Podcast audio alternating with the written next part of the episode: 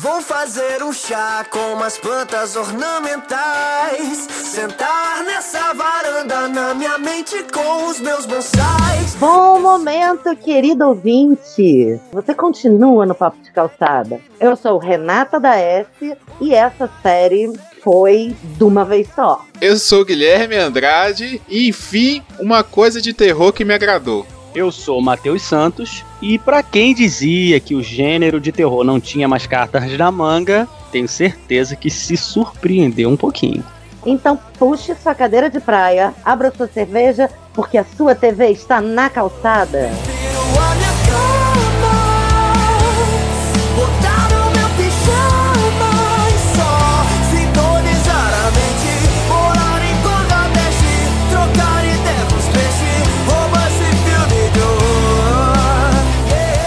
Esse é o nosso novo cast falando sobre séries, TV, filmes, cinema e coisas que a gente achar interessante para dividir com vocês.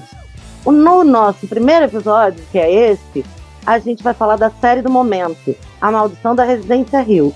Então fica por aí, porque tem momentos sem spoiler, momento com spoiler, momentos favoritos. Muitas coisas vão acontecer neste lugar hoje. Sinopse.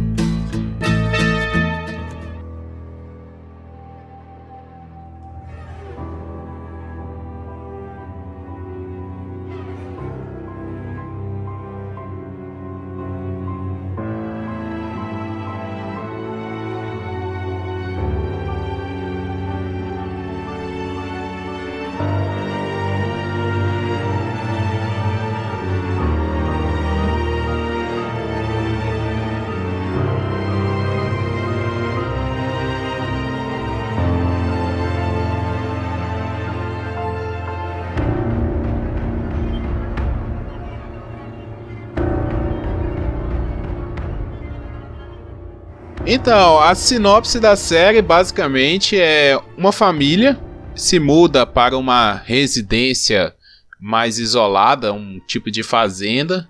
São pai, mãe e cinco filhos, né? Três meninas e dois meninos, sendo que os dois mais novos são um casal de gêmeos. Durante o momento ali que eles eles vivem nessa casa, eventos sobrenaturais acontecem, né? A série ela é dividida em, em dois tempos, vamos dizer assim, né? dois é, momentos no, no tempo. O passado, que quando as crianças, né, os filhos estão pequenos, são crianças, e depois quando eles já são adultos. E aí vai se desenvolvendo a relação da família com a casa, histórias ali, as crianças vão vendo coisas sobrenaturais acontecendo, a família fica meio perdida, e eu acho que a série é mais ou menos por aí, né, gente? É isso aí. É, É, é acho importante dizer que a construção dessa transição né, da- da- da- do presente com o passado é, já revela no primeiro episódio que tem um trauma muito grande ligado a essa estadia. Cara, a maldição da residência Rio. Eu já devo ter usado essa frase aqui em outros podcasts, mas pra mim foi uma grata surpresa, porque, é, como eu disse na minha frase inicial, eu era meio que um desses que achava que o gênero terror não tinha muita coisa mais a mostrar.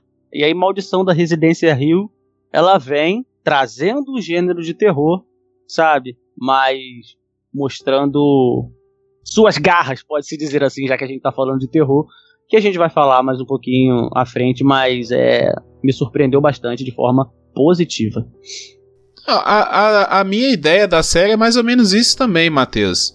É, eu não sou um grande fã do terror, assim, até assisto é, alguns filmes por causa de da minha namorada, que ela é muito gosta muito de filme de terror, então eu acabo assistindo de tabela com ela. Mas não é o meu gênero favorito. Porém, essa série ela surpreende, né? Porque ela não fica naquele terror de susto, aquele terror é, clichê, vamos dizer assim. Tem um espírito, o espírito possui alguém e esse espírito né, vai causar danos à família, vai cometer assassinatos e por aí vai. Eu acho que, como a Renata até falou, ela pega mais essa questão do conflito familiar, né? De como que a, a própria família se relaciona e como que a casa utiliza, se utiliza disso para atingir a família. Então, eu gostei muito dessa desse plot da série, né? dessa perspectiva da série. Eu fiquei apaixonada logo no primeiro episódio, mas porque eu fui assistir a série porque o pessoal tava recomendando lá no Papo de Calçada. E aí, quando o Guilherme falou, foi você, né, Gui? Foi. Falou que tinha assistido, tinha gostado muito. E Bruno também não, meu marido, não se pega muito com, com série, ele assiste pouco, não dá muita continuidade, é difícil ter uma série que ele goste. Quando a gente sentou para assistir, já no primeiro episódio dá um socão na boca, porque a estética é maravilhosa é tudo muito natural, não parece que você está assistindo um, um, terror, né? Não tem a musiquinha que vai te conduzindo para você ficar nervoso. As coisas acontecem muito organicamente, né? E a casa, toda a visão da casa no antes e no agora, tudo é ambientado para você meio que entrar e ficar confortável com aquela família e viver os problemas junto com aquela família. Então, assim, eu acho que é isso, isso foi a minha impressão mais importante da série. Momento tênis verde. Gente, uma coisa que é muito, muito impressionante na série, eu vou falar logo aqui, é a forma como é construída a narrativa. É, isso começou, eu não sei se começou com Lost, mas foi a primeira vez que eu vi que a série conta um, no começo um episódio do ponto de vista de cada personagem. Então você vai entendendo as histórias individuais e convergindo para um momento ápice, que teoricamente é lá para o quinto episódio, lá na parte de spoilers a gente vai falar disso. Mas essa construção culmina para mim no momento do episódio 6, que é um episódio todo feito em plano sequência. São cinco planos sequências. É, o maior tem 17 minutos, se não me engano, que é o primeiro. E aquele episódio foi ensaiado por dois meses. Todo o setting de filmagem foi transportado para ficar do lado, porque você tem uma passagem, inclusive, do presente para o passado, sem corte do plano sequência. Isso é um trabalho de um primor técnico absurdo. As atuações todas ali no ponto, todo mundo, até a garota esquisita que eu não gosto, a que faz a agente funerária. Ah, sim, a mais velha. A atriz é Elizabeth Reese. Essa. Que eu não gosto dela desde que ela fez Grey's Anatomy. Mas até ela tá muito bem. Tá, a interferência das crianças. É, é muito louco aquele episódio. É um dos melhores episódios de série que eu já vi na minha vida. É o episódio 6 da primeira temporada da Maldição de, da Residência Rio. E fora que a luz, a fotografia, para mim tá tudo tão dentro do, do, do, do, ficar muito natural, como se você estivesse numa casa mesmo, como se você estivesse naqueles lugares mesmo. É muito bem cuidado. Eu fiquei de cara, apaixonada. Eu destaco também isso que a, a nossa host falou, Mas é como um todo, a série ela é muito bem dirigida e eu estava pesquisando algumas coisas sobre a série para o programa. E uma coisa interessante é que o diretor dela, que é o Mike Flanagan, ele dirigiu a série inteira, os 10 episódios. E isso, por que é, é, é interessante? Porque não é comum em série. Geralmente a série ela passa por vários diretores e você vê às vezes séries como, por exemplo, The Walking Dead, cada episódio tem um diretor diferente. Então você vê cada episódio com uma cara diferente. Porque você vai ter a, a você vai ter ali colocado, imprimido naquele episódio a, os trejeitos daquele diretor.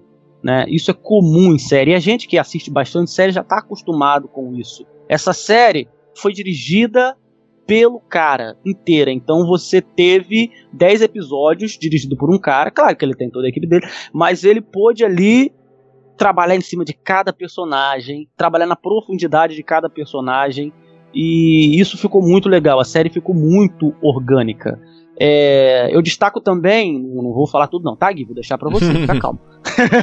é, é, a série ela vai e volta, né? Foi como você falou lá na sinopse, Gui. Ela mostra o presente, né? Ela mostra o, o passado do que aconteceu na casa. E não fica bagunçado, isso é muito legal. Você entende bem o que a série tá querendo te, te contar ali quando ela vai e volta.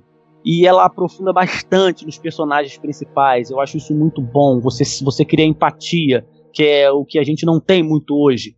Né? São personagens genéricos. Né? E você cria empatia com cada personagem daquela família. Isso é muito legal, isso é muito louvável nessa série. Um detalhe importante, Matheus, sobre o Mike Flanagan, ele não só dirige todos os episódios, mas ele é roteirista e produtor de todos os episódios. Então a série é, é inteira dele, ele é dono da série. Ele tem um controle absoluto em tudo, inclusive nos roteiros. E isso é, nossa, trabalhoso demais, né? Faz uma diferença, faz uma diferença Claro. grandiosa na série. Concordo plenamente. É, o meu destaque vai pros atores, sabe? Assim, eu, eu sou daquelas, daquele tipo de pessoa. Eu sou o, amador do, do- dos telespectadores, sabe? Eu não sou muito ligado a, a direção. Às vezes eu nem presto muita atenção assim, em coisas como plano de sequência, é, fotografia. Eu, o que me prende na série ou no filme são a, é a empatia do- dos personagens, sabe? É o, o quanto eu me importo com cada personagem, como que esses atores é, imprimem né, essas características assim. Então o que mais me chama atenção é principalmente as crianças. sabe? Eu achei as crianças é, fantásticas, os gêmeos principalmente.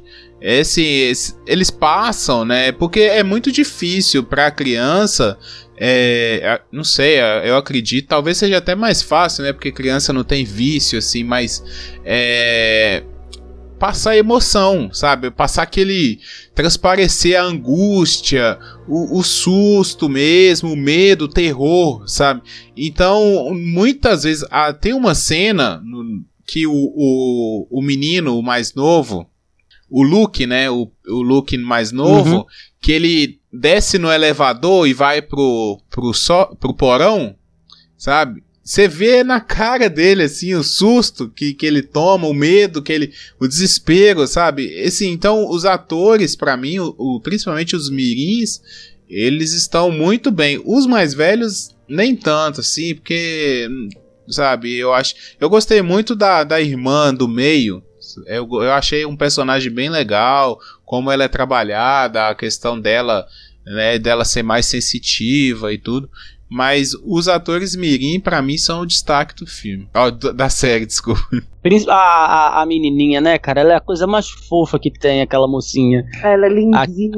A que faz a Anel novinha. Cara, ela é É. coisa que bochechinha, vontade de apertar. Nós temos nas transições o menino do ET, Brasil. pois o é, menino né? do ET, o Harry Thomas, ele faz o pai quanto jovem, que é representado pelo Timothy Hutton mais velho, e ele, a, a diferença de idade entre os dois é de apenas sete anos. Então é um trabalho de envelhecimento, de Sim. maquiagem maravilhoso. Maravilhoso. Ficou, ficou, ficou legal ali. E eu, acho, eu achei muito legal isso, sabe? Deles. é, pode parecer um detalhezinho bobo, né? Porque o cara é um ator, porque o trabalho dele é atuar. Mas é legal, porque, poxa, ele, ele, ele fez um, um filme tão marcante, né? Não na minha, na minha infância, porque o ET é de 82, se eu não me engano. Né, eu fui nasci, eu fui nascer bastante tempo depois, mas fez parte da minha infância sim, porque eu cresci assistindo o ET na sessão da tarde. Eu né? vi ET no cinema, Brasil. Olha só, olha só, que inveja. eu tenho quase, eu tenho quase certeza que se você, se a gente tivesse o dedo do Spielberg nessa série, porque o Spielberg hoje ele tá muito mais produtor do que diretor, com certeza ia ter algum fantasma com cara de ET ali, cara. Eu tenho certeza. Então, tem eles- outra coisa que é super importante falar sobre essa série, que é o seguinte: é um- uma onda, é um jogo na internet, o número de fantasmas que existem na série. Eu não sei se vocês se depararam com isso, mas a internet conta 24 fantasmas na contagem mais detalhista. O diretor Mike Flanagan diz que está muito longe, que são entre 70 e 90. Cara, não é só 24. Só na Pois cena é. final, não tem spoiler, só na, mas só numa, numa das cenas finais, no episódio final, a gente vê o, Não, eu tô falando daquelas aparições de fundo. Ah, então, então, mas se você for somar com aquela cena onde você vê o personagem fulano e uma pá de fantasma, não é 24 fantasmas. Não, não, mas é, é- isso aí são dos easter eggs, né? Do Ah, sim. Ah, eles estão contando só com, com, com os que estão na penumbra, né? É, e tem confirmada uma homenagem ao ET na Mentira. hora. Sim, na hora que o menininho tá desenhando na casa da árvore, tem uma lancheirinha do ET. Atrás do desenho que ele tá desenhando. Ah, eu tô com a série aberta aqui no meu. No meu não, no meu não. Na minha Netflix, enquanto a gente tá gravando, pra eu, Netflix. Na minha. pra eu poder ir relembrando, e aí eu vou, eu vou chegar lá naquela cena. Sim, tem lá a lancheirinha do ET. É, mas eu devo confessar, gente, enquanto a gente não vai não vai para spoilers, pros spoilers é, propriamente ditos, que é, no começo eu falei que essa série foi grata surpresa. E ela foi grata surpresa enquanto eu tava assistindo, ela ainda ela foi me surpreendendo aos poucos. Eu confesso que eu fui ver a série totalmente despretensioso. Eu já tinha planos de ver a série, tipo, aquela série assim, ah, verei. Mas quando a gente decidiu em gravar, aí eu falei, ah, sim, verei mesmo, né? Preciso ver esta série, preciso consumir este produto audiovisual. E comecei a assistir a série. Mas eu fui indo despretensiosamente, sabe? Quando você tá assistindo, mexendo no celular, e aí a série foi prendendo aos pouquinhos, sabe? Os personagens fo- foram começando a me chamar a atenção, e cada, cada minuto que passava eu fui deixando o celular mais de lado, eu fui prestando mais atenção, sabe? Cada episódio que passava eu fui querendo saber mais, principalmente porque a série trabalha com aquele jogo de vai e volta, vai e volta, e é um, que- um grande quebra-cabeça, né? E você vai colocando, montando, montando as peças. Então eu confesso que eu acabei deixando passar, assim, algumas coisas. E- Mas por isso que eu fiz questão de ressaltar, Matheus, Uhum. que a série é construída personagem por personagem, porque você vai Exato. ganhando do mais fraco, e apesar de ser um bom piloto, você vai ganhando do personagem menos potente pro personagem mais potente, pro evento traumático, pro grande ápice, né? Uhum. E, e- e isso ajuda muito a ir te capturando devagar. É, você vê numa. Você vê no, nesse momento, por exemplo, o, o, o, o Steven. O Steven, que inclusive esse Steven é uma homenagenzinha ao Stephen King, né? Que ele faz um escritor. Então o nome dele é Steven, meio que numa homenagenzinha ao, ao, ao, ao Stephen King, né? Que é o escritor. Ai, que fofo, eu não sabia disso. É, eu li isso aí por aí nas internet aí, eu achei legal. E faz todo sentido, né? Porque ele é um escritor na série de, de terror e o Stephen King é, uma, é o, conhecido como o mestre do terror e, e do horror, né? Então você tem uma cena que é focada nele, tem, aí a irmã mais nova liga pra ele. Então você não sabe o que tá acontecendo com ela, porque a série tá contando como é que tá ele. Aí depois lá na frente você vai ver como que tava ela naquele momento da ligação, né? Que é que, que quando mostra a Neil, que ela tá meio perturbada, que a gente vai depois dizer por quê. Então foi isso que você falou, a série ela vai focando nos personagens. Ó, agora eu tô mostrando pra você como é que foi o Steven. Agora eu tô mostrando pra você como é que foi a Nell. Agora eu tô mostrando como é que foi o, o irmão, né? O, o Luke e assim por diante. Aí você vai exatamente montando ali com o background de cada personagem. Muito legal. Então roda a vinheta aí, produção do spoiler. Spoiler. Spoiler. Spoiler. Tá liberado, moçada. Pode falar. Cara, assim, eu, eu tô. Deixa eu começar, porque eu tô segurando aqui, enquanto vocês falavam aí, eu, tô- eu até fiquei um pouco calado, porque eu não, eu não ia saber falar sem dar spoiler. É difícil, né? É difícil. Isso que vocês falaram da série e te cativando aos poucos é o que a casa faz com os personagens. Né? A casa ela vai consumindo os personagens aos poucos. Então ela vai entendendo, né, quem é a família, até a parada do quarto da porta vermelha que eles não conseguem abrir, que no final é explicado. Aquilo é sensacional, cara. Eu achei isso muito maneiro. na Pois série. é, Gente, ó, vocês estão falando, eu tô arrepiada aqui de lembrar. É maravilhoso o quarto fazer o que faz. Pode falar, Gui. Sim, então, e assim, né, o quarto, cada pessoa, eles acham que eles não têm acesso ao quarto, mas cada pessoa acessa o quarto de forma diferente, né? Então o Luke, ele vai, é para ele a casa da árvore, a irmã do meio, que eu não lembro o nome dos personagens de jeito nenhum. Tio, é a Tio. Ela é um estúdio de dança, a, a mãe é um escritório e por aí vai, né? Então, assim, caso ela vai conhecendo os personagens ao mesmo tempo que a série vai te, te captando, né? A série vai é, prendendo a sua atenção. Então, acho essa jogada muito que ela é, é condizente, né? A série, ela não, não é aquele boom, apesar do que a Renata falou, né? Que ela já te mostra que ela veio no primeiro episódio, no piloto, mas ela não tá o ápice dela no piloto. Ela vai crescendo e, e o último, os últimos episódios que vão ser ali que você vai, né? Pô, é, essa série é da hora. Não, é lá pro final, apesar que eu não gostei muito do último episódio. Mas ela, ela te dá aquela coisa a partir do, do meio pra frente. Não, Uhum. e eu tava guardando uma informação sobre o quarto vermelho, que eu acho que talvez até vocês já tenham, mas eu acho maravilhoso falar isso, que o tempo inteiro você só descobre o, que o quarto de porta vermelha é para cada um uma coisa diferente no final.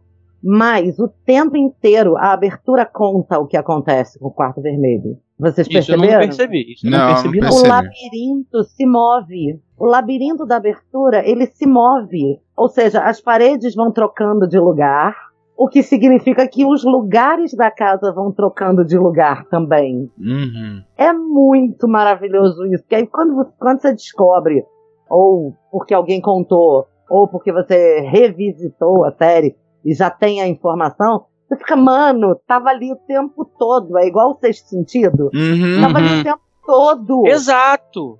Exato. Eu tive essa sensação de sexto sentido aí, sabe? educa, cara. Quando você voltar, agora que você vai, você já vai, o querido ouvinte vai rever também com essa, já com essa informação disponível, você vai ver o labirinto, ele vai rodando, vai mudando a planta da casa.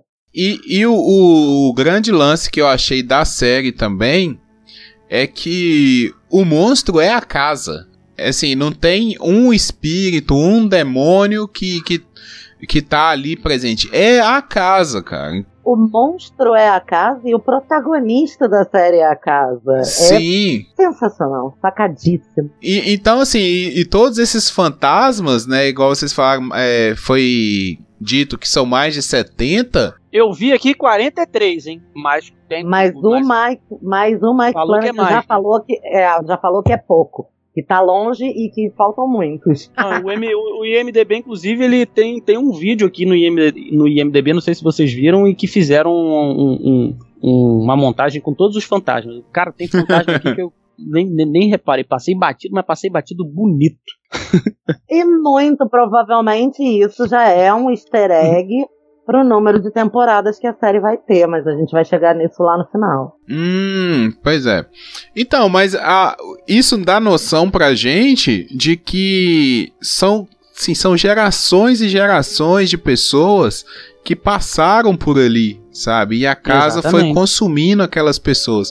Então, é, eu acho muito fantástico isso, sabe? Porque não é aquele, aquele, tanto que eles não ganham, sabe? Não tem como ganhar do vilão. Não tem como destruir o monstro. Eles não conseguem, porque a, é a casa é muito maior do, que- do que eles, sabe? Até aquela cena no final da, da família lá dos caseiros, sabe? Que, que ajudam eles lá, que eles Uhum. se rendem à casa, sabe? Eles vão lá pra casa pra morrer lá dentro. Isso pra mim é genial, sabe? Tipo assim, é, é- você sabe que aquilo ali não tem jeito, sabe? É, é o monstro, é o, o grande é, vilão. Isso dá uma coisa assim de, de impotência, sabe? Que assim, ó, não tem como. O ser humano é fraco, o ser humano é frágil. Não existe essa de, de, de pessoa super-herói, sabe? O, o mal, ele tá aí e você vai sucumbir ao mal, sabe? Não adianta você lutar contra isso. Uma hora ou outra você sucumbe, entendeu? Então achei muito legal isso. Ainda falando dessa, dessa coisa de de quebra-cabeça, de você a série ser montada, não só com essa série, mas com tudo que eu vejo, eu sou, eu sou do tipo que eu não fico tentando tentando sacar qual é a da série, sabe? Uhum. Eu, de, eu de propósito eu simplesmente assisto e fico tentando absorver o máximo de informação possível. Por exemplo, aconteceu isso no Westworld, que a gente provavelmente vai falar aqui, aquele plot lá do final e tal. Eu muita depois muita gente falou: "Ah, não, eu já matei o que que era e tal", porque eu fiquei, não, eu vejo a série, eu tento prestar atenção ao máximo em tudo que tá acontecendo. E, e eu não fico tentando descobrir. Então, essas paradas da série, a parada do quarto para mim, eu achei aquilo foi o que foi o que vocês falaram. Aquilo para mim foi sexto sentido, cara. Uhum. Porque tem uma cena antes, eu não vou lembrar qual episódio agora, tem uma cena que a, a Teodora, ela tá dançando lá dentro e ela ouve uma ah, pancada na porta. sim. ela, tá, ela aí ela acha que é o Luke, né? Enquanto isso, tá a mais velha, tá a mais velha e a pequenininha tentando abrir o quarto vermelho. Eu vou falar para vocês a verdade.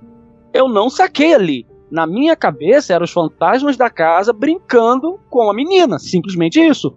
Era um fantasma zoeiro ali zoando com a cabeça dela. Quando lá, no último episódio, quando eles estão indo para casa para poder ter a conclusão de tudo, e o pai fala, e isso é legal, né? O pai ele era quem mais entendia a casa ali de todo mundo, né? Uhum. Ele era quem mais entendia o que, que aquela casa exatamente era. Ele fala: Olha, nunca teve. Eu nunca construí uma, uma casa da, da, da árvore, não. Eu não tinha tempo de construir casa da árvore. eu tava sempre É, trabalhando a na casa da casa. árvore nunca existiu. A casa da árvore nunca existiu. Aí você fica, você, no caso eu, né? Você, what? eu perdi alguma coisa? Foi um episódio perdido que não veio pra cá, pro, pro, pra Netflix Brasil? Eu lembro, é, porque eu lembro do menino brincando na casa da árvore. Como assim não existiu casa da árvore? E aí você começa, caraca, tá vendo? Por isso que eu falei, é, essa série pra mim, ela tirou algumas cartas da manga que eu não esperava ver. Pelo fato do gênero de terror ele já ser extremamente explorado e é raramente a gente ter coisa nova. Também pelo fato de eu não ficar tentando descobrir, ah, ali ó, é aquilo, é aquilo outro. Eu simplesmente assisti e tentei absorver o máximo do que a série tava, tava, tava passando. E eu tô vendo agora que eu não absorvi basicamente nada. Tem uma, uma parada que eu acho que a série ela brinca um pouco também com o tempo, sabe? Ela não é. Parece que a casa. Uma, uma hora ela tá no, no futuro para uma pessoa e no passado para outra. Por exemplo, essa cena que as duas meninas vão lá tentar abrir a porta é logo que eles chegam na casa, que eles estão tentando, né, conhecer todos os, os cômodos e a, a menina é o único quarto que ela não consegue abrir. E a cena que a, a, a Tio tá dentro do, do quarto já é mais pra frente, né? Então você nunca. Tipo, não dá pra você pensar que, que era as duas irmãs que estavam tentando abrir a- a- essa mesma porta. Então, eu acho que a série brinca um pouco com isso. E até o próprio monstro, a mulher do pescoço torto, né? Pô, a série, ela te, te bate também nos clichês. Porque tem certos momentos que você acha que aquilo ali é um clichê. Por exemplo, a, a mulher do pescoço torto. Pô, você, quem imaginou que era a própria personagem lá no futuro? Eu- Cara, Ih, isso é uma longe. sacanagem. Não, Passei cara, isso é longe. de uma sacanagem, porque eu também, além da mulher do pescoço torto, eu fiquei louca tentando entender como é que o Steve não, não, não via os fantasmas. Como é que ele não viu? Uhum. Como que ele não viu? E aí você vai descobrir isso lá no finalzinho, que o tempo inteiro o pai esteve na retaguarda pra ele não virar pra trás. Não Aham. vira pra trás, não olha pra trás. Tem outros momentos também, por exemplo, a menina, a Abigail. O tempo todo a gente acha no começo Pois que é, o, o- o pequenininho, o Luke, ele tá vendo fantasma. Ou então é amigo amigo imaginário, imaginário, entendeu? Exato. Só- aí até o momento que ele leva a Essa menina é pra outra- dormir lá dentro, aí você fala assim, fudeu, ele botou o, o fantasma tá lá dentro, não sei o quê. Ah não, a menina existia mesmo. Essa é outra sacanagem, que aí você vai descobrir no futuro que a menina era a filha do dos caseiros que foi morta, tragada pela casa. Mano, foi morta justamente porque ele trouxe ela pra dentro da casa. Tanto que os pais, o, o- o- casal do- dos caseiros, esqueci o nome deles, alguém citou aí, mas eu esqueci. Eles. Dudley. Exato, os Dudley. Eles não entravam, não ficavam na casa à noite, eles falam isso. A gente não fica aqui à noite nem pelo cacete. Uhum. E a nossa filha é proibida de vir aqui. Uhum. Tanto que a menina só aparecia nos arredores. Como é que chama aquele mito, aquela história lá da mitologia grega que não tem como você evitar o inevitável, até que o cara tem o, filho, aí fala que é, tem uma profecia que o filho vai matar ele e vai casar com a mãe. Não tem um negócio É o mito do Édipo. É isso, do Édipo. É essa coisa. Eles estão o tempo todo tentando evitar que a menina vá pra casa, vá pra casa, prende ela dentro de casa, ela nunca sai, ninguém nem sabe que essa menina existe. E a menina acaba lá por isso mesmo, porque ninguém sabe que ela existe. E, e aí eles conseguem levar ela pra lá. Porque eles, se eles soubessem, se a família soubesse, eles não iam deixar. Tipo assim, se o menino falasse, ó, eu vou trazer a, a Abigail pra dormir aqui essa noite. Pai, não, não vai trazer, porque os pais dele não gostam. Ela vai ficar lá. De dia ela vem, sabe? Então, assim, é, é brinca com isso. É bem o que eu tô falando. Assim, a série, ela fala que, que o ser humano, ele é falho. Não adianta você é, querer ser um super-herói, que você é falho e você vai cair pelas suas próprias falhas. E que se a gente calçar o tênis verde, a gente desdobra isso para o seguinte: não adianta você viver numa bolha e não se expor, porque aí você não aprende a se defender. É igual aquelas crianças que nunca tocam em sujeira, não têm defesas e são hiperalérgicas, entendeu? Aham. É bem tênis verde isso, mas é bem isso. A menina não aprendeu a se defender da casa. Ela não aprendeu a, a, a existir ali naquele ambiente. Uhum, Então, quando ela chega, ela é a presa fácil. uhum. E a casa, bum, come tudo que vem. E, e qual, e qual que é a outra presa fácil que tem? O irmão mais velho. Porque o problema todo do irmão mais velho é que ele não enfrentou as paradas lá na infância. Os outros irmãos, eles estão calejados, sabe? Até a Shirley, que é a mais velha né, também, né? A menina, a segunda. Ela meio que não, não compartilhou daquilo ali, porque... Mas ela sofreu um pouco por, por não ter atenção da família, né? A atenção estava muito voltada para os mais novos. E aí ela né, passou por algumas coisas por causa disso. Ela tem uma revolta. Mas o Steven, ele sempre foi poupado. Ele era o, né, o, o mais velho e tal. Então ele era poupado dessas coisas, assim. E quando eles estão mais adultos e, e acontece as tretas tudo, volta, ele não sabe lidar com a situação, sabe? Ele passa pelo, sabe? Ele tem um casamento que tá dando errado porque ele não sabe lidar com aquilo ali, ele foge, ele se esconde, ele evita as coisas. Então achei isso também é, né, passa por um outro processo isso. E ele se fecha numa bolha de ceticismo, Sim, inclusive. Aham. exatamente. É, ele tá Ele negando, não, ele, ele que se poupava, ele viveu em negação o tempo todo. mas ele foi ensinado a- a negar, sabe? Ele foi ensinado a não veja, não olha pra trás. Ah, isso não é nada. Justamente. E aí ele exato. ficou, não, isso não é nada, nunca vi nada, não tem como provar. E os outros não, os outros sabiam, eles tinham visto, né? A, a Tio, ela era sensitiva, os, os dois mais novos, eles viram os eventos, então eles estavam preparados pra isso. Exato. Não, perfeito, perfeito. É exatamente isso. Personagens favoritos. Como eu falei no começo, os meus personagens favoritos são as crianças, né? inevitavelmente. Mas é, dos de todos, pra mim a a Tio é a personagem que eu mais, sabe, compartilhei assim, mais me, me tocou, porque ela é sensitiva, né? Então assim, se ela toca na pessoa, ela sente o que, que aquela pessoa tá tá passando, né? Até a, a cena lá que ela que ela é lésbica e que ela fica com a mulher, né? E, e isso não tá muito esclarecido ainda no início da série. E ela manda a mulher embora, fala assim: não, não isso não vai dar certo. Aí depois você entende, né? E, e eu achei massa isso, assim. É, é uma personagem que me cativou. Ela, desde criança, ela soube se virar. Né? porque é, é aquela coisa, o mais velho tá mais próximo do pai, os mais novos têm o cuidado da mãe. Ela e a Shirley ficam ali nesse meio nesse meio termo, né? Só que a Shirley ainda é mais próxima ali da mãe e tal. E ela aprende a se virar, né? É, o tempo todo ela tá sozinha, ela tá olhando a, a, os irmãos mais novos. Você pode reparar que ela sempre tá cuidando dos mais novos. Então eu achei uma personagem bem forte, bem construída.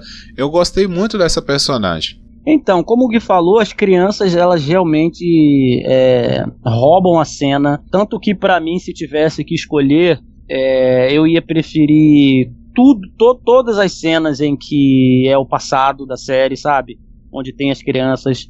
Porque ali é onde você tá, tá tendo o, o begins de tudo, né? Descobrindo tudo, as crianças na casa. As atuações me surpreenderam. Aquela cena da menininha, Anel, quando ela tá deitada na sala, dormindo, e a moça do pescoço torto aparece em cima dela e ela olha, ela começa, sabe, ela fica travada e, e ela esbugalha os olhos, né? Arregala os olhos e ali teve com certeza, né, um, um trabalho de direção muito bom porque ela é uma menininha, é uma Sem atrizinha, dúvida. é uma atrizinha mirim, mas ela, ela, ela entregou atenção que me deixou nervoso, sabe? É quando você tem aquela coisa da imersão. Imersão total para mim ali naquela cena.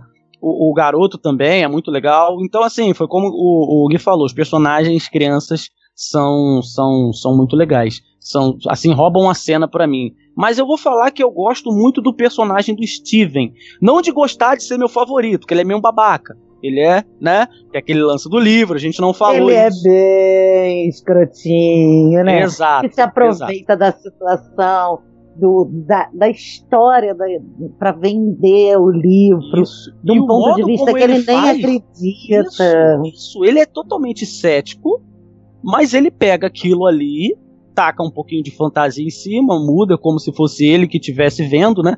Tanto que tem aquela cena que a Nel vai confrontar ele lá e fala: Como é que você pode contar essas histórias se você não acredita?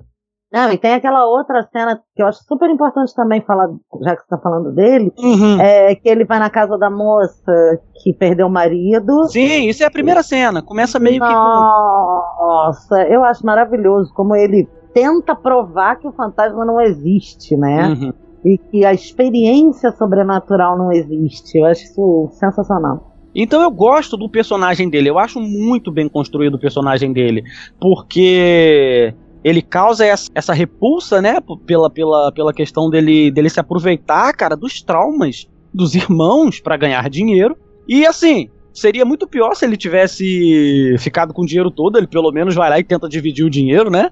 É menos, né? Diminui um pouco a babaquice, tipo assim, ele fala, ó, oh, eu sou um babaca escroto, mas eu dou aqui uma parcelazinha para vocês, né? Tem até a cena que a, que a, a Shirley, é Shirley, né? Fala, não, gente é, não quer esse dinheiro. Aí a tio fala, eu quero dinheiro, vou, vou usar o dinheiro para pagar a porra do, do meu PHD, porque eu não tô nem aí pro seu. pra, esse pra sua senso, ética. É, pra sua ética, pra esse teu senso de justiça, né?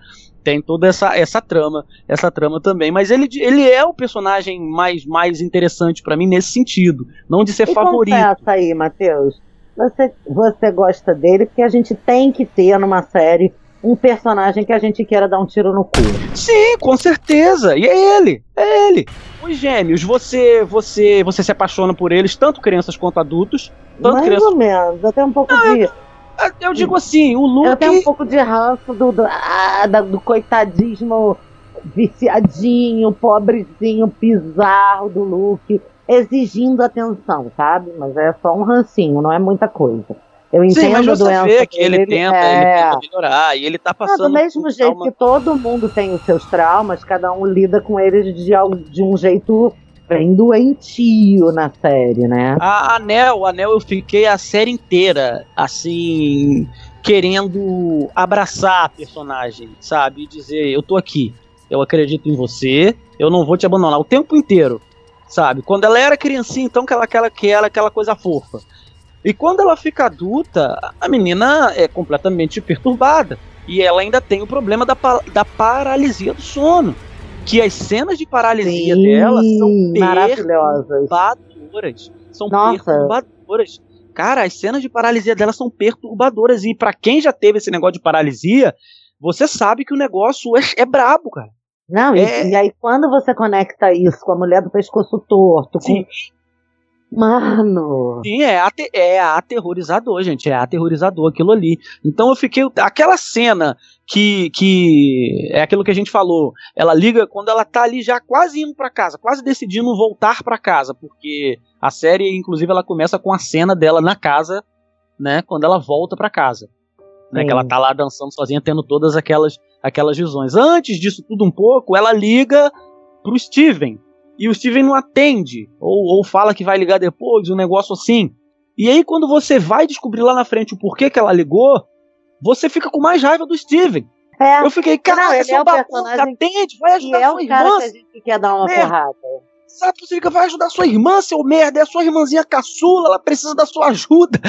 Vai ajudar a menina, tadinha. E ele não vai, né? E aí depois ele tem aquela cena no apartamento que ele vê ela, ah, a Nel teve aqui, aí o pai fala, não, a Nel morreu. Não, ele fala, ela tá aqui. e o pai fala, a Nel se matou. E aí ele vê que ele, na verdade, tava, né, Ela tava se tendo matou na casa. E aí ele, casa. porra. Então eu vi fantasma pela primeira Eu- vez. Que louco. Exatamente. Ela foi a personagem que eu mais, assim, me apeguei no sentido de querer ajudar, porque eu tenho muito disso quando eu vejo as coisas. É, eu não sei você, mas eu acho que sim. De você não só, você não só imergir. Eu, eu, eu, eu entro na série, eu entro naquilo que eu tô vendo e eu me coloco como um dos personagens. Às vezes eu me coloco como um dos personagens e penso como eu agiria, sabe? Então em alguns momentos eu fui o Luke, em alguns momentos eu fui o Steven, em alguns Sim. momentos eu fui a Nel, em alguns momentos Eu eu também faço um esse processo. sabe? E às vezes eu me coloco como eu ali, como se eu fosse daquele universo. Eu faço isso também, sabe? E o que eu faria se eu fosse um personagem naquele universo? Eu fico fazendo isso o tempo todo. E eu penso, cara, se eu fosse um dos irmãos, eu ia me, eu ia eu ia ficar o tempo todo com a Nel, eu ia querer ficar ajudar ela, porque ela é a coisinha mais fofa quando é pequena e é a mais desequilibrada quando desequilibrada assim, mais que precisa de ajuda, né? Porque a, a, a- a, Shirley, ela, ela, ela, ela é chata, né? Vamos, vamos, vamos, vamos, vamos admitir. Aquela, é aquela porra daquela atriz me dá ranço, já falei desde o começo. Ela é chata, ela é chata, ela é chata. A Shirley é a chata e o Steven é o, é o, é o mercenário babaca. Mas vamos falar um segundinho da chatice da Shirley? Sim, sim. É, eu acho super importante ver como cada personagem é delicadamente construído mesmo. Porque a Shirley é uma chata, chata, chata, que dá raiva demais. Uhum. Mas ela é chata, chata, chata, chata, que dá raiva demais, porque ela é a que mais está controlando os sentimentos.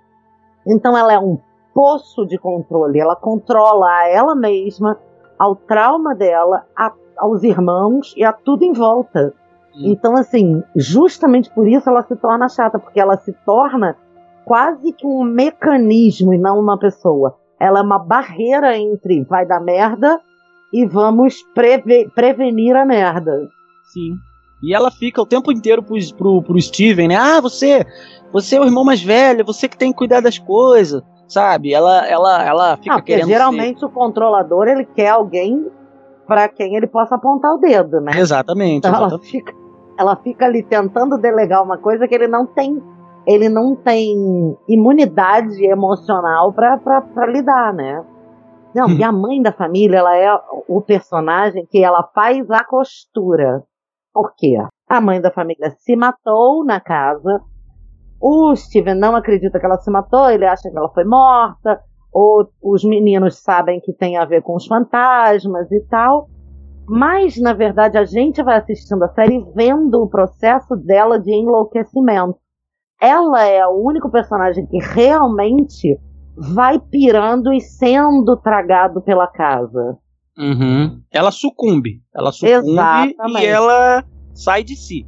Ela, ela, ela entrega a vida para salvar a família, entre aspas, porque ela entendeu, ela, ela reagiu àquele, àquela contaminação da casa, né? Mais ou menos o que acontece lá no, no Iluminado? Sim, É, sim, Eu sim, mas sim, eu acho exato. Um, mas eu acho que em um grau maior, porque você vai vendo, e aí a atuação dessa moça é maravilhosa, você vai vendo o olho dela pirar. É, ela não ela, pira ela, ela, a expressão dela de. Não, não tô, não- eu não tô aqui, eu não sou eu de verdade, que ela tinha aquelas dores de cabeça. Exato. E a atriz tem, tem né, aqueles olhos vivos, né, que, que falam por si só, que ajudam Aliás, bastante. que mulheres lindas. Ela e É. a Tio, que mulheres Sim, lindíssimas. sim, sim, sim, Parece que elas são tão parecidas que elas já se alternaram em outras. Uhum. séries, filme, não sei o quê. A Tio foi a mãe dela e agora ela foi a mãe da Tio, sabe? Procurando pelo em ovo. Tem pontos fracos pra vocês? Pra mim, um ponto fraco é o final, cara. O explicar a série, eu não gosto desse tipo de final, sabe? Eu sei que é usual, que às vezes as pessoas não captam ali no meio da, da trama, mas eu não gosto, sabe? Eu prefiro ficar no ar, assim, não perceber, do que a série vir e me explicar didaticamente tudo que aconteceu, Uhum. sabe? Eles até fazem a menção de que a casa é o- um monstro e que o quarto vermelho é o estômago, né? Tem, tem essa comparação também, essa analogia. Sim, é, é dá aquela explicadinha novela, né? É aquele finalzinho de novela. Eu não gosto disso. Só não sei se vai ter, se terão outras temporadas, não sei se está renovado isso aí, mas se tiver, sabe, assim, essa explicação já matou a próxima temporada, porque você já sabe tudo. Se tivesse ficado subentendido, assim, ah, eles poderiam falar assim, ah, mas é você que entendeu, mas a série nunca disse isso literalmente, sabe? Agora como eles já explicaram, se tiver uma outra temporada, o que, que vai ser o mistério? Qual que vai ser a, a dinâmica, sabe? Se você já sabe tudo da casa. Olha, pra mim, o ponto fraco da série é o último episódio também. Mas, como a gente já falou aqui, ela conseguiu surpreender a gente de jeitos é, incríveis. Então, assim, eu vou dar um chute pra responder a sua pergunta e vou dizer por que, que para mim, A Maldição da Residência Rio tem uma primeira temporada de nove episódios apenas. Como ela pode surpreender a gente? Ela pode explicar como a casa se tornou um vilão. É, fazer uma origem. Exatamente. Fazer uma família anterior a eles e ir fazendo esses resgates em termos de temporadas. Entendeu?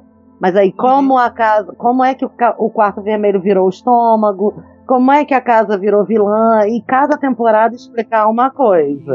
Isso não me agrada muito, que fica muito aquele Nem a negócio. mim. É, Porque é bem novelinha, é isso que eu tô falando.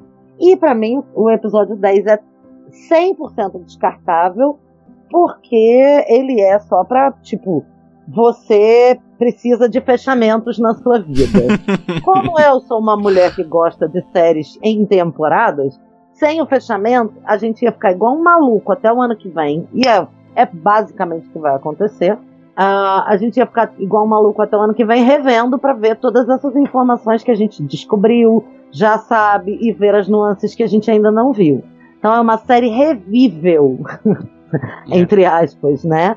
Altamente revível. Tem muitas coisas que vocês falaram que eu falei e que eu vi em outros lugares que me fazem ter vontade de ver de novo só para observar. Por outro lado, seria maravilhoso se a gente é, tivesse também uma série que, bom, fechou, acabou.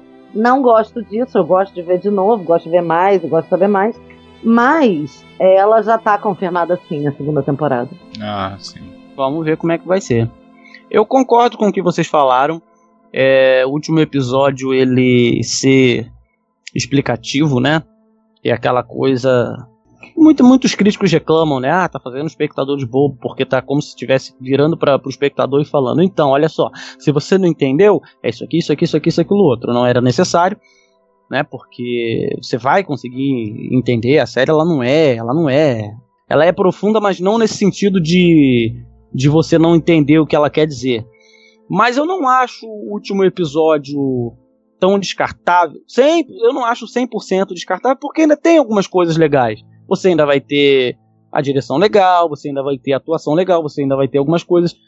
É, ele só poderia ter sido feito de uma, maneira- de uma maneira diferente, como, como vocês já, já, já explicaram. E a, e a questão da, da- de, de ter próxima temporada, eu acho que seria legal você contar a história da casa, porque o principal personagem é a casa. E você tem várias histórias que aconteceram ali. O que a série fez, ela foi contar uma, ou no caso ali a mais recente, né? Se a gente estiver vendo como que os acontecimentos foram no, no presente, né? Mas você pode pegar e contar outras histórias com outros personagens, como a gente tem lá, por exemplo, lá no no American Horror ah, Store, sim, né? sim. Me lembrou muito isso aí. Que ela às vezes faz isso, né? Que cada temporada é você contando uma história diferente. E inclusive a primeira temporada é sobre a casa dos assassinatos, né? A casa da morte, ou a casa do horror, ou, ou do espanto, ou algo assim. Que é uma casa onde aconteceram vários assassinatos e os fantasmas das pessoas mortas vão ficando por ali atormentando os próximos moradores que também morrem e viram fantasmas e assim fica, fica, fica acontecendo. É mais ou menos o que a gente tem na, na, na Residência Rio. Então, se a gente continuar com, com, o mesmo, com o mesmo diretor, que, poxa, o cara é bom, o cara, o cara sabe trabalhar com terror, a gente não fica tendo aquela coisa do jump scare toda hora, sabe? Sustão, sustão. E quando tem é legal. Tem uma cena, inclusive, que, sério, eu dei um pulo, eu dei um pulo que é quando, é quando as duas irmãs, a Tel e a, e a Shirley, estão indo para casa e aparece um fantasma assim no meio do carro, assim de trás para frente, sabe? Vocês lembram dessa cena? sim. Sim, que sim, a Tel sim, sai sim. do carro desesperada. Aquilo ali eu não esperava. Elas estão conversando, não sei o que, não sei o que. A Shirley tá puta com ela, porque acha que ela tava pegando o marido dela, uma parada assim. Sei o que, você pegou meu homem, um bagulho assim, meio, meio novela. E daqui a pouco aparece um puta de um fantasma, de um, de um- e dá um grito, ele, ela dá uma freada no carro, acontece muito rápido, ela sai desesperada. Aquilo ali me deu um susto, um susto. Foi um jump scare bem feito, bem colocado. Eu achei muito legal, muito legal. Tem muita cena de, de susto, de, de, de, de susto não propriamente jump scare, mas cena de deixar você cada vez mais encolhidinho, que a gente acabou não falando tudo, mas é, para fechar aqui, eu concordo, né, já que a gente tá no ponto fraco ainda, né? Concordo da- do, do- episódio final ter sido explicativo, ter se ficar, né? Aquela coisa. Vou explicar para você que não entendeu, mas não acho exatamente totalmente descartável. E sim, vamos, vamos ver o que, que vem por aí. Considerações finais. Mas é rapidinho, aquela cena do Luke quando ele vê aquele cara flutuando com a bengala, aquele fantasma desgraçado. Ah, Cara, sim. aquilo ali me deixou tanto cagaço, velho. É que quando ele fica debaixo da cama, tampando a respiração, o bicho não vê ele, eu fiquei tampando a respiração junto. Tava eu e ele ali, ó. E Ai, que gracinha, Matheus. tava, eu tô falando sério. Ele lá, trincado, travadão, e eu aqui, aqui também, travadaço. Inclusive, esse episódio eu estava assistindo no, no, no, no, no ápice da madrugada, então eu, eu, eu devo confessar que eu estava deveramente eh, nervoso. o famoso cu na mão. Eu tava, eu tava, eu tava. Ah, não, aquilo ali Guia, tá o que, que você achou da série? Ah, é- eu não tenho mais considerações, não. Eu consegui falar tudo que eu, que eu pretendia falar. O destaque também, eu acho que o, o personagem do pai, eu não sei se essa hora que eu dei uma saidinha aí, vocês falaram do personagem do pai, mas ele é, ele é muito foda, né? Ele é um pai foda, porque assim, ele era. o- Todos os irmãos, eles têm alguma relação sobrenatural ali, né? Eles têm alguma coisa é, algum dom, eles conseguem ver. O pai, ele embarca na loucura, porque ele, teoricamente, muitas aspas, ele é normal.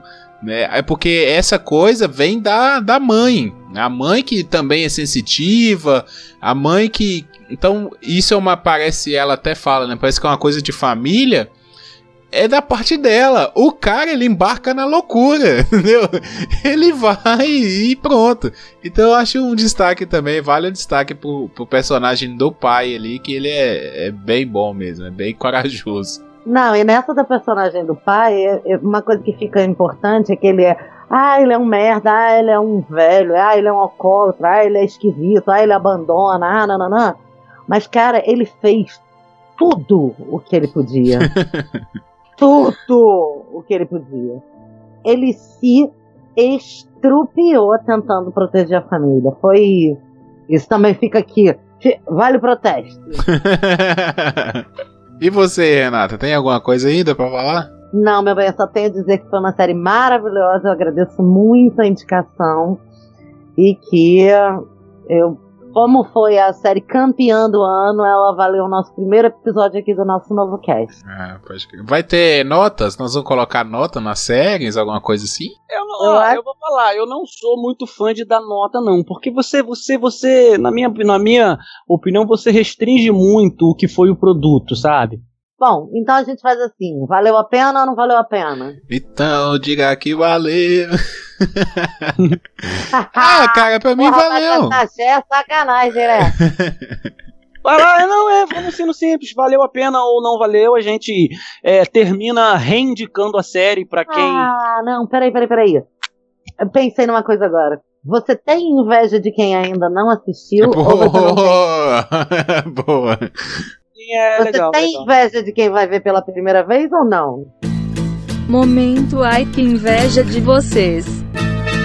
Querido ouvinte, nesse momento nós vamos dizer pra você se nós temos inveja ou não temos inveja de quem ainda não assistiu. Guilherme? Cara, eu, eu tenho uma pontinha de inveja, assim. É, e não, não, é, não é dando nota, não, mas é assim. Eu não sou um super fã, já falei isso aqui, e vou repetir toda vez que a gente for falar de alguma coisa relacionada ao terror. Eu não sou um super fã do terror. O que eu gosto mais é quando me surpreende, é quando tem um plot legal, que conta uma história. E aí essa história pode ser contada de qualquer em qualquer gênero cinematográfico, né? Então independe. Por exemplo, eu já falei, eu gosto do Invocação do Mal porque tem uma coisa por trás ali daquela história. O, o Maldição da Residência Rio me agradou nisso. Então eu tenho uma, uma pontinha de inveja porque a série conseguiu isso.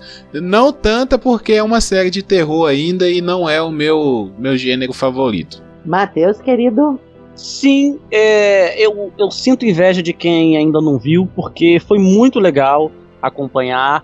Deu cagaço, ela é assim, eu, eu no resumo geral, ela, ela cumpriu o que ela prometeu. É, é uma série que fala de, de, de problemas mentais, é uma série que fala de, de convivência familiar conturbada e é uma série de terror no geral, mas ela cumpriu o que prometeu. Então eu falo, é por isso que eu falei lá no começo, para quem achava que esse gênero não tinha muito mais o que mostrar, ela vem trazendo elementos clichês, mas de uma forma diferente, sabe? É tipo aquele arroz com feijão bem feito, bem temperadinho, sabe? É um arroz com feijão, É um mas é bem, do é bem, né? é bem temperado, É. tá quentinho, o feijão tá temperado ali, foi feito ali no. no, É no- na- aquele prato feito gostoso Exato. de prata. Exato. E fora que a gente tá numa fome danada, né? Porque pra sair coisa boa de terror Pois demora. É, pois é, por isso que eu, que eu, que eu, que eu louvo. Então, assim,